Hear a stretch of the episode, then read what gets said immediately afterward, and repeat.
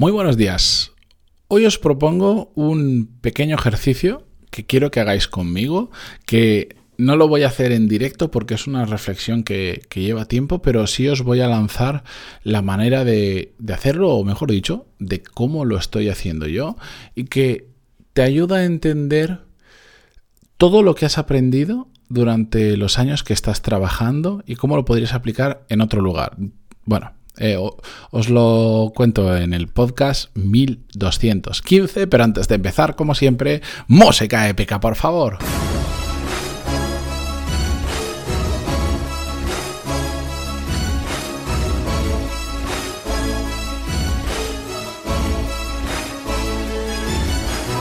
Muy buenos días a todos, bienvenidos. Yo soy Matías Pantalón y esto es Desarrollo Profesional, el podcast donde hablamos sobre todas las técnicas, habilidades, estrategias y trucos necesarios para mejorar cada día en nuestro trabajo.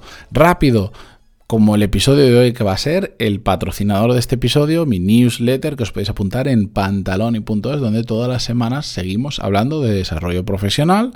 Normalmente suelo contar alguna historia de alguien cercano o mía relacionada con el desarrollo profesional, con el trabajo, la productividad, etcétera, etcétera, y que voy a ir poco a poco rociando y añadiendo más contenido de valor. Así que si os interesa, pantaloni.es y ahí tendréis más sobre este tema.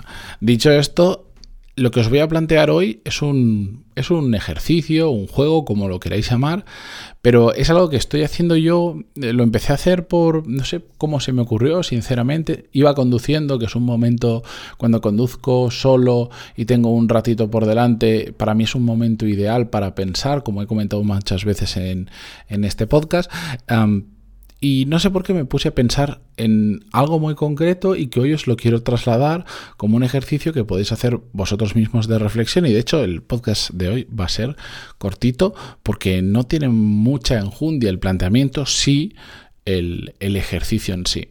Lo que me empecé a plantear es, si yo tuviera que empezar de cero, en el sentido en el que no puedo utilizar eh, las habilidades que ya tengo. No puedo, em, no puedo utilizar red de contactos, nada, nada. Tengo que empezar absolutamente de cero y lo único que me puedo llevar conmigo, o sea, no, no puedo decir, bueno, como sé hacer, por ejemplo, eh, podcast, voy a empezar otro podcast. O como sé hacer formación online, voy a hacer algo de formación online. No, no, eso no vale. Tengo que empezar de cero y lo único que puedo llevar en mi mochila es lo que he aprendido de cómo funciona el mundo laboral en estos años que he estado trabajando. Y ya está, las conclusiones que yo haya sacado, ya está, sin habilidades, sin contacto, sin referencia, nada, eso no vale. Tienes que empezar de cero. ¿Qué harías? Esto es lo que me planteé. Si tuviera que empezar de cero sin todo eso, pero sabiendo cómo funciona el mercado laboral especialmente y el mundo de la empresa, ¿Cómo orientaría mi carrera profesional?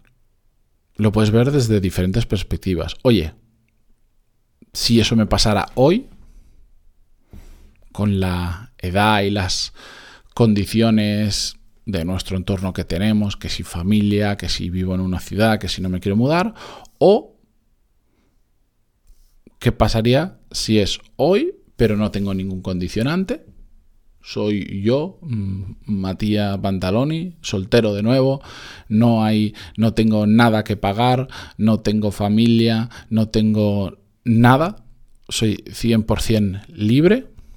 O también lo puedes plantear de si volviera a tener, no sé, X años, 20, 18, 22, cuando tuve que tomar la decisión o la primera decisión de qué me iba a dedicar, la, digo la primera porque ya sabéis que eso va variando mucho con el tiempo, pues haced este ejercicio porque os va a ayudar a daros cuenta del conocimiento que tenéis sobre cómo funciona el mercado laboral. Yo no no os voy a decir mi reflexión, si os interesa, hacemos otro episodio como con mi solución a este ejercicio, que es algo muy personal, que no es una solución única correcta para nada, es mi solución, mi reflexión en base a este ejercicio. Me escribís pantalón.es para contactar y me decís, oye, que sí, molaría escuchar esta reflexión, o incluso la podemos hacer en, la siguiente newsletter, como queráis, me da igual.